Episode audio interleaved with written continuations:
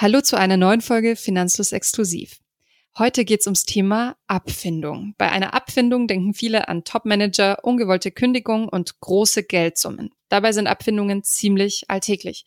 Und in bestimmten Situationen hast du als Angestellte sogar gesetzlichen Anspruch darauf. In dieser Folge klären wir also alles, was du zum Thema wissen solltest. Unterstützung holen wir uns dabei von einer Expertin.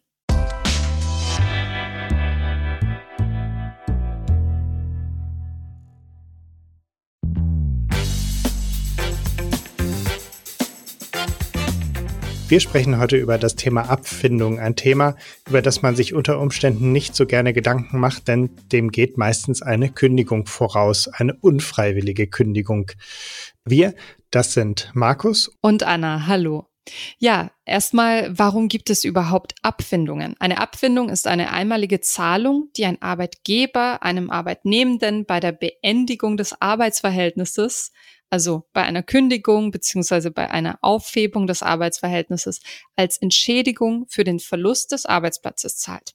Denn meistens ist es ja ein Verlust für den Arbeitnehmer, der den Job verliert. Grundsätzlich können alle sozialversicherungspflichtig Beschäftigten eine Abfindung erhalten. Allerdings hat man nicht in jeder Situation ein Recht darauf. Dazu kommen wir später noch. Für Handelsvertreter gibt es als Pendant die Ausgleichszahlung. Wir haben für diese Folge mit einer Expertin gesprochen, die uns beim Thema Abfindung beraten hat und sie hat Tag für Tag mit Abfindungen und ähnlichen Themen zu tun.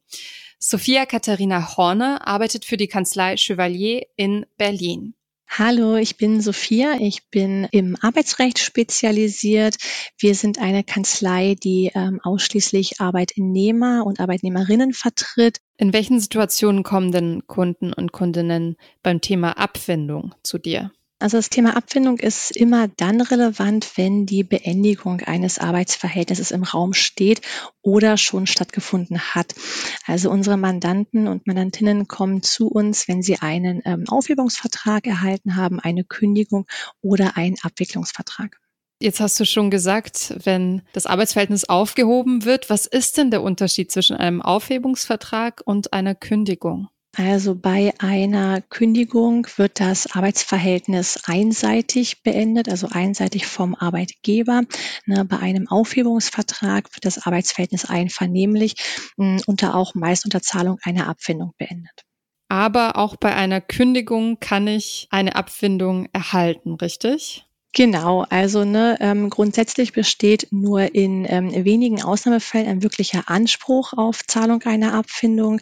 Dies ist zum Beispiel der Fall, wenn der Arbeitgeber wegen dringender betrieblicher Erfordernisse kündigt, der Arbeitnehmer, die Arbeitnehmerin keine Kündigungsschutzklage erhebt und das Kündigungsschreiben für diesen Fall ausdrücklich vorsieht, dass der Arbeitnehmer und die Arbeitnehmerin so dann eine Abfindung beanspruchen kann. Zum anderen gibt es noch einen Anspruch auf Abfindung, wenn dieses in einem Sozialplan vorgesehen ist. Es gibt auch die Möglichkeit, dass das Gericht den ähm, Arbeitgeber zu einer Abfindung verurteilt, sofern schon ein Kündigungsschutzverfahren erfolgreich durchgeführt wurde, dem Arbeitnehmer oder der Arbeitnehmerin aber die ähm, weitere Zusammenarbeit mit dem Arbeitgeber nicht zuzumuten ist und der Arbeitnehmer oder die Arbeitnehmerin einen sogenannten Auflösungsantrag gestellt hat bei Gericht. Davon abgesehen lassen sich aber auch in vielen weiteren Fällen durchaus bei Kündigung eine Abfindung verhandeln. Das ist dann grundsätzlich immer dann der Fall, wenn Kündigungsschutz nach dem Kündigungsschutzgesetz besteht und die Kündigung des Arbeitgebers wahrscheinlich nicht wirksam wäre. Unter bestimmten Bedingungen habt ihr also gute Chancen auf eine Abfindung. Doch wie unsere Expertin schon sagt, nach 1a Kündigungsschutzgesetz kann der Arbeitgeber ein Abfindungsangebot mit der Kündigung machen, muss es aber nicht. Ein Rechtsanspruch darauf gibt es nicht. Das Angebot ist freiwillig und kann auch nicht erzwungen werden. Da gibt es allerdings Ausnahmen, beispielsweise bei Unternehmen mit Betriebsrat und Sozialplanpflicht kann der Betriebsrat Abfindungen in einem Sozialplan erzwingen. Was ist ein Sozialplan? Ja, ein Sozialplan ist eine Vereinbarung zwischen Betriebsrat und Arbeitgeber über den Ausgleich oder die Milderung der wirtschaftlichen Nachteile, die den Arbeitnehmern infolge von Betriebsänderungen entstehen, also nicht nur einer Kündigung oder Beendigung des Arbeitsverhältnisses. Und ein Sozialplan kann nur in Betrieben mit Betriebsrat abgeschlossen werden. Das findet zum Beispiel seine Anwendung bei Umstrukturierungen in großen Unternehmen. Der andere Fall, den Sophia auch erwähnt hatte, ist, dass du bei einer betriebsbedingten Kündigung nach Paragraph 1a Kündigungsschutzgesetz wiederum auch Anspruch auf ein Angebot für eine Abfindung hast. Nur wann ist eine Kündigung betriebsbedingt? Auch das ist natürlich so eine Abwägungssache. Damit eine Kündigung als betriebsbedingt durchgeht, müssen betriebliche Gründe vorliegen, also zum Beispiel die Schließung einer Filiale oder die Veränderung von Arbeitsabläufen. Die Kündigung muss außerdem dringlich sein. Es gibt also keine andere Möglichkeit, die Person weiter zu beschäftigen, zum Beispiel in einer anderen Position innerhalb des Unternehmens. Wir berichten ja heute über das Thema Abfindungen, weil wir es so wichtig finden, dass mehr Menschen darüber Bescheid wissen. Laut unserer Expertin versäumen viele Menschen ihr Recht auf eine Abfindung wahrzunehmen, weil sie nicht mal darum wissen. Ich glaube, vielen Arbeitnehmern und Arbeitnehmerinnen ist einfach nicht bewusst, ne, dass sie eine Kündigung eben nicht einfach so hinnehmen müssen und vor allem nicht einfach hinnehmen sollten. Also dadurch, dass eine Kündigung nämlich überhaupt nicht überprüft wird, entgeht den Arbeitnehmerinnen, den Arbeitnehmerinnen dann häufig auch die Chance auf eine Abfindung. Also viele denken einfach, oh, jetzt ist mir hier was Schlimmes passiert im Leben. Ich habe wirklich eine Beendigung, eine Kündigung erhalten und ich kann gar nichts dagegen tun. Das ist aber ein Irrglaube. Und wie lange habe ich denn Zeit nach der ausgesprochenen Kündigung, um mich darum zu kümmern, eine Abfindung zu kriegen? Nach Erhalt der Kündigung hat man grundsätzlich drei Wochen Zeit, um dagegen gerichtlich, also mit einer ähm, Kündigungsschutzklage dagegen vorzugehen. Innerhalb dieser drei Wochen ist es dann auch möglich, ne, sich auch außergerichtlich mit dem Arbeitgeber auf eine Abfindung zu einigen. Sollte man bis zum Ablauf der Klagefrist aber dann keine Einigung erzielen können, raten wir meist dazu, die Kündigungsschutzklage zu erheben. Erhebt man nämlich innerhalb dieser drei Wochen Frist nicht die Klage, dann ähm, wird die Kündigung Kraft Gesetzes wirksam und der Arbeitgeber hat dann keinen Anreiz mehr, überhaupt eine Abfindung zu zahlen, ne, weil man dann einfach gerichtlich wirklich nicht mehr dagegen vorgehen kann nach Ablauf dieser drei Wochen Frist.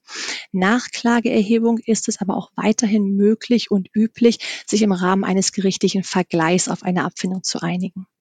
Das heißt, im Idealfall muss ich sehr schnell reagieren und wach sein und äh, Bescheid wissen, dass ich überhaupt potenziell Anrecht habe auf so eine Abfindung. Ganz richtig. Also auf jeden Fall wirklich keine Zeit verstreichen lassen. Wir sagen immer, sobald man eine Kündigung erhalten hat, gerne irgendwo rechtlichen Rat mal suchen und einfach mal wirklich die Möglichkeiten abchecken, ob man dagegen vorgehen kann oder nicht.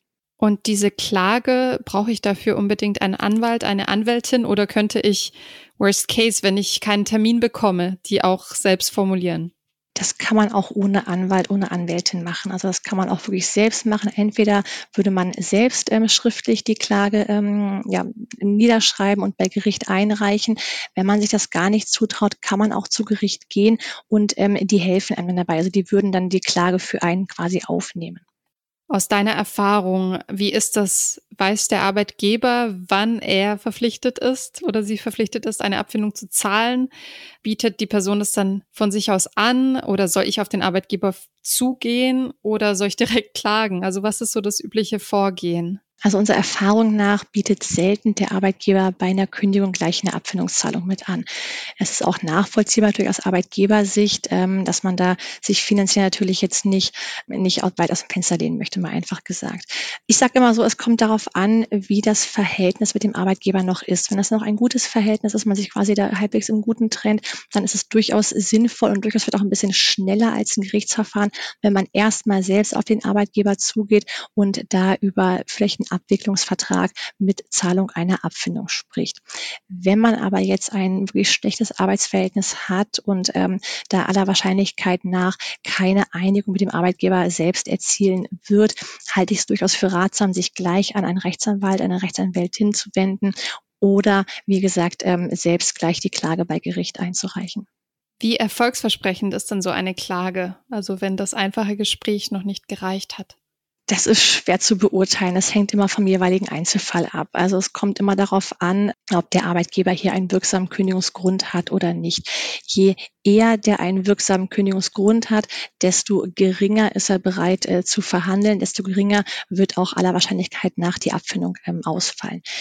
Je eher der Arbeitgeber einen ähm, unwirksamen Kündigungsgrund hat, desto eher ist er da bereit, ähm, sich schnell zu einigen und auch einer höheren Abfindung zuzustimmen. Aus Interesse noch dazu gefragt, wer trägt denn die Gerichtskosten, so mir zugesprochen wird, dass ich einen Anspruch habe?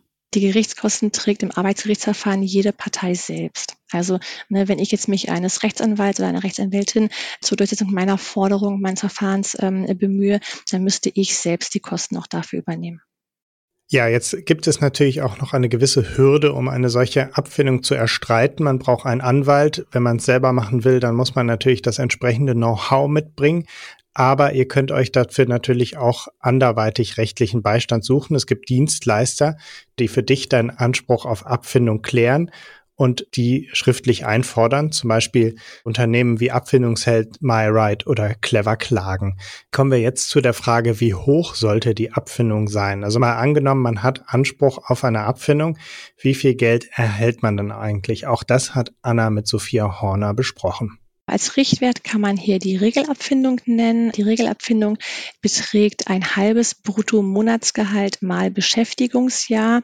Hiervon ausgehend kann die Abfindung dann aber auch deutlich höher liegen, also beispielsweise bei Faktor 1,0 oder sogar Faktor 1,5, wenn der Arbeitgeber großer Wahrscheinlichkeit nach keinen wirksamen Kündigungsgrund hat und eine ausbleibende Einigung finanzielle Risiken für den Arbeitgeber birgt.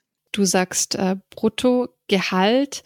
Wie ist es nun, wenn ich zum Beispiel zehn Jahre in einem Unternehmen war und mein Gehalt natürlich sich in der Zeit auch verändert hat? Nämlich das letzte gültige Gehalt oder ein Mittelwert? Also man kann da verschiedene Herangehensweisen wählen. Wir sagen immer, wir, oder wir gehen immer davon aus, vom letzten drei Bruttomonatsgehältern. Das ist so unser Durchschnitt und daran kann man dann die, ähm, die Regelabfindung oder eine höhere Abfindung berechnen. Und wenn du sagst Regelabfindung, heißt das, ich kann das auch verhandeln? Genau, ne, also eine Abfindung ist durchaus immer verhandelbar. Ich muss darauf hinweisen, es gibt quasi in seltenen Fällen wirklich Anspruch auf eine Abfindung, aber wenn man über eine Abfindung spricht, ist das durchaus eine Verhandlungsmasse. Ja, man kann da wie gesagt eine Regelabfindung als Richtwert nehmen, man kann höher gehen, man kann auch ein bisschen tiefer liegen. Um das Ganze ein bisschen konkreter für euch darzustellen, haben wir uns ein Beispiel überlegt. Bei einem Mitarbeiter, der seit 15 Jahren in einem Unternehmen beschäftigt ist und monatlich 3000 Euro brutto verdient, ergibt sich im Fall der Kündigung eine Spannbreite für die Abfindung zwischen 22.500 Euro, also bei dem 0,5 Faktor der Regelabfindung, bis zu 45.000 Euro, wenn man einmal das Gehalt pro Jahr Betriebszugehörigkeit annimmt. Also eine ganze Menge Geld. Die Regelabfindung, die Sophia genannt hat, ist übrigens auch in Paragraph 1a Absatz 2 des Kündigungsschutzgesetzes definiert. Und ab sechs Monaten Betriebszugehörigkeit wird auf ein volles Jahr aufgerundet.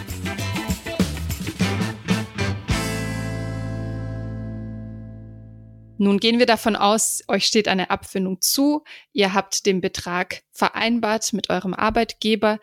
Nun geht das Geld auf eurem Konto ein und ein Teil davon muss leider wieder weg. Und zwar muss auch die Abfindung natürlich versteuert werden. Genau, Abfindungszahlungen gelten als außerordentliche Einkünfte und müssen seit 2006 voll versteuert werden. Das heißt, ihr landet dadurch in einem höheren Steuersatz. Euer Grenzsteuersatz ist höher, damit auch euer Durchschnittssteuersatz und von der Abfindung ist umso weniger übrig, je mehr Abfindung ihr bekommt und je mehr ihr verdient. Aber es fallen immerhin keine Sozialversicherungsbeiträge dafür an. Das entlastet dann schon ein wenig. Ja, früher gab es bei der Besteuerung von Abfindungen feste Freibeträge zwischen 7.200 Euro und 11.000 Euro. Und heute wird eine etwas komplizierte Regel angewendet, und zwar die sogenannte Fünftelregelung. Die soll die Steuerprogression abfedern und eben vermeiden, dass ihr allzu viel von eurer Abfindung wieder loswerdet durch die Besteuerung. Zuerst wird ausgerechnet, wie viel Steuern ihr ohne die Abfindung auf euer Jahreseinkommen zahlen würdet, also ganz normal vor der Kündigung sozusagen. Dann wird ausgerechnet, wie viel Steuern ihr auf euer Jahreseinkommen inklusive einem Fünftel der Abfindung zahlen würdet. Also zum Beispiel, wenn die Abfindung 5000 Euro beträgt, euer Jahreseinkommen plus 1000 Euro und davon die Steuer. Der Unterschied, also die Mehrbelastung durch ein Fünftel der Abfindung, in unserem Fall 1000 Euro, wird dann mal fünf genommen. Also der Steuerbetrag auf diese 1000 Euro. Und dieses mal fünf gibt dann die Steuer für eure gesamte Abfindung, um zu vermeiden, dass Teile der Abfindung eben so hoch besteuert werden, weil euer Grenzsteuersatz in dem Fall so erhöht wäre. Ja, dadurch äh, erhöht sozusagen nur ein Fünftel eurer Abhebung den Steuersatz und der Rest wird dann flat. Also ab dann ist sozusagen die Steuerkurve flat und dann wird der restliche Steuersatz darauf angewandt. So ergibt sich eine deutlich geringere Steuerprogression und damit eine deutlich geringere Steuerbelastung. Dafür gibt es Online-Rechner, mit denen ihr das ausrechnen könnt, wie viel Steuer auf eure Abfindung anfällt. Das solltet ihr, wenn ihr eine Abfindung aushandelt, auf jeden Fall tun. Nicht, dass ihr euch überlegt, ähm, davon kann ich ganz gut leben und dann habt ihr die Rechnung ohne die Steuer gemacht. Ja, jetzt fragt ihr euch vielleicht auch, wie sich das auf euren Anspruch auf Arbeitslosengeld auswirkt. Die Abfindung wird per se nicht grundsätzlich auf das Arbeitslosengeld 1 angerechnet. Allerdings wirkt sie sich gegebenenfalls indirekt auf das Arbeitslosengeld aus, wenn du eine Sperrzeit hast. Zum Beispiel, weil das Arbeitsverhältnis vor der festgelegten Kündigungsfrist beendet worden ist. Oder wie Sophia uns auch gesagt hat im Interview, wenn die Abfindung über der Regelabfindung liegt. Auch dann kann es zu einer Sperre kommen.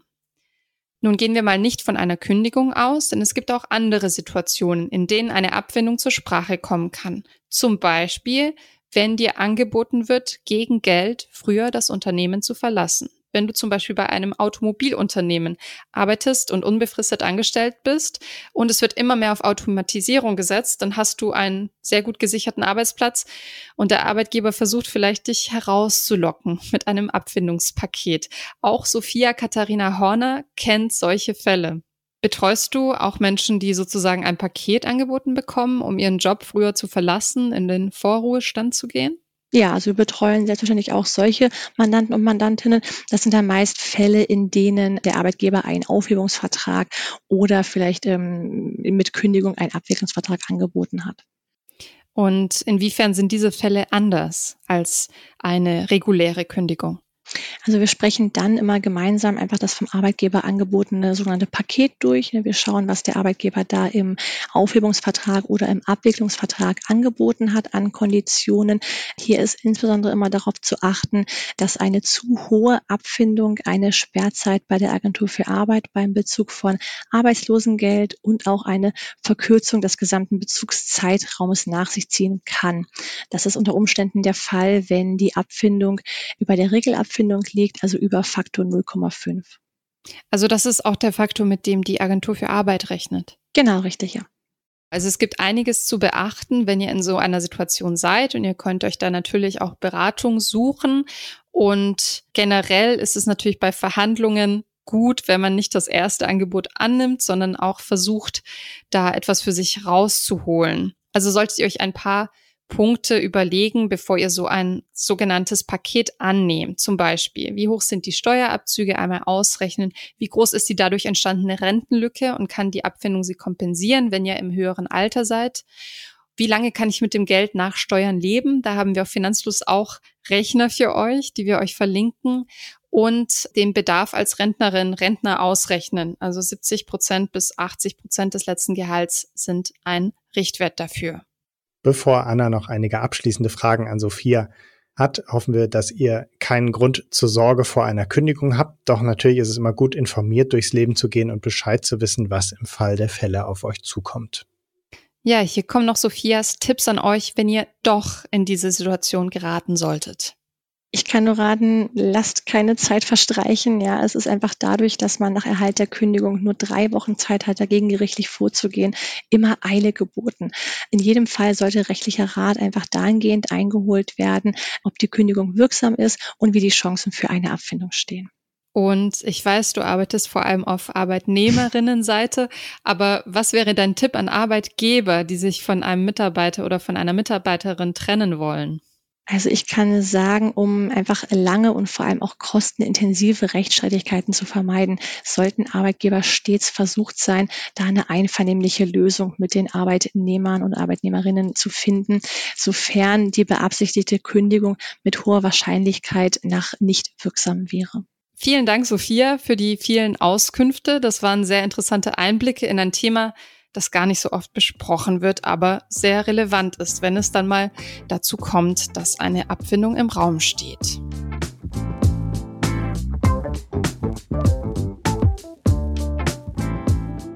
Kündigung, Aufhebungsvertrag und Abfindung, das sind Themen, die Tag für Tag in einem Unternehmen aufkommen. Wir hoffen, ihr versteht ein bisschen besser, worum es bei einer Abfindung geht, vor allem, dass ihr einschätzen könnt, wie viel Abfindung euch so ungefähr über den Daumen gepeilt zustehen sollte, ob ein Angebot in Ordnung ist oder nicht. Aber am Ende ist das natürlich sehr individuell und hängt von eurer Lebenssituation ab, ob ein Angebot für euch in Frage kommt oder nicht. Ja, vielen Dank fürs Zuhören und wir hören uns in der nächsten Folge. Bis dann.